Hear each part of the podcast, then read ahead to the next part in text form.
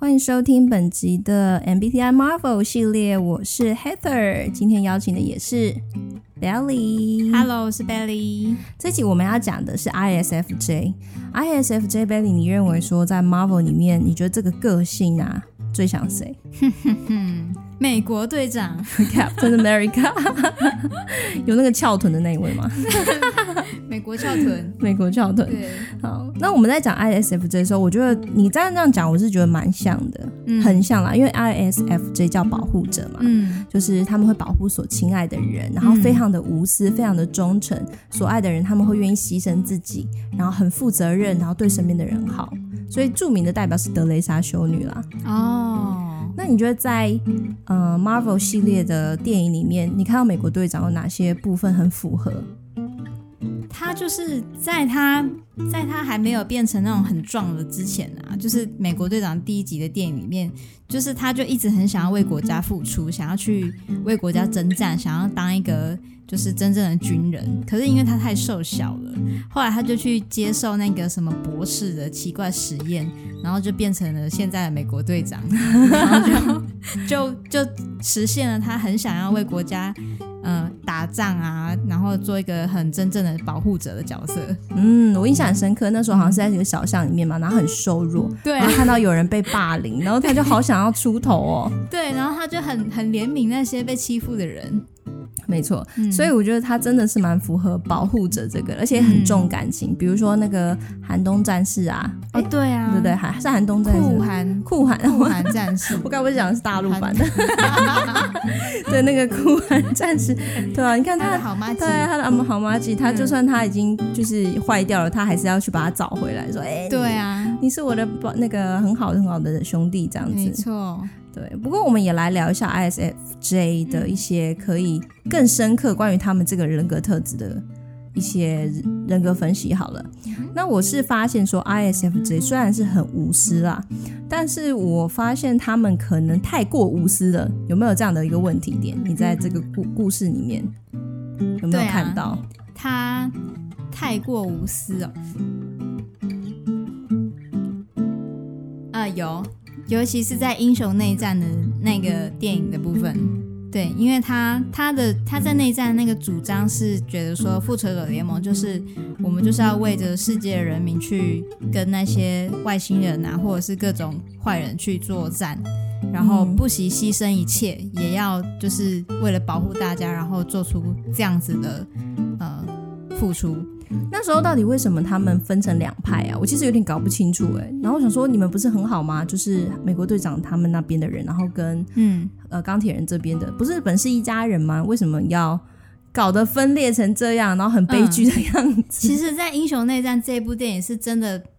真的可以凸显出各种复仇者角色每一位角色个性特质，就是非常突出，就是在《英雄内战》，因为那个时候就是。呃，复仇者联盟他们已经出过几次任务了，但那几次任务都发现发现就是破坏了许多城市跟许多的灾难，然后世界国家组织就跳出来说，你们复仇者联盟应该要签一个合约，然后归世界组织来管辖，才不会就是好像有事情发生了，你们出动，然后又搞得世界大乱这样子。所以这个时候就分了两派，就分成钢铁这一派跟美国队长这一派，因为钢铁他。他所主张的是，因为他不想要再因为他们复仇者联盟，然后又有家人的牺牲，又然后或者是一些无辜的人民的牺牲，或者是城市的破坏，就是钢铁其实已经有处在一个退缩的状态，他不希望再有更悲惨的事情发生，所以。钢铁人是支持要签署这样子的合约，归世界组织管辖。复仇复仇者联盟要归世界组织管辖，但是美国队长观点就不一样。美国队长他本身，因为他待他是军人，他待过组织，他知道组织内的一些限制，他也知道如果我们真的复仇者联盟签这个合约，万一这个世界组织他要要求复仇者联盟做一些不该做的事情的时候，那他们是该出动呢，还是不该出动呢？嗯，就是会违反美国队长他自己内心道德感的这个部分。有时候这种好像是说太过高道德标准，因为怎么讲？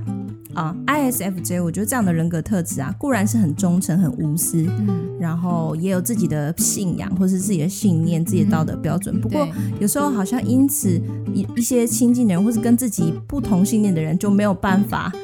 接纳吗？或是可能就没办法一起共、啊、共事了。就就觉得说，对啦，我们是英雄啊，可是你你都没有为着我的家人着想，这样。哦，所以有点像是好像看起来正就是正义凛然，看起来是很无私、很捍卫自己的所认为的这些家人还是这些朋友和伙伴，嗯、对，但其实他已经造成了分裂了，没错，有点矛盾，对不对？对啊。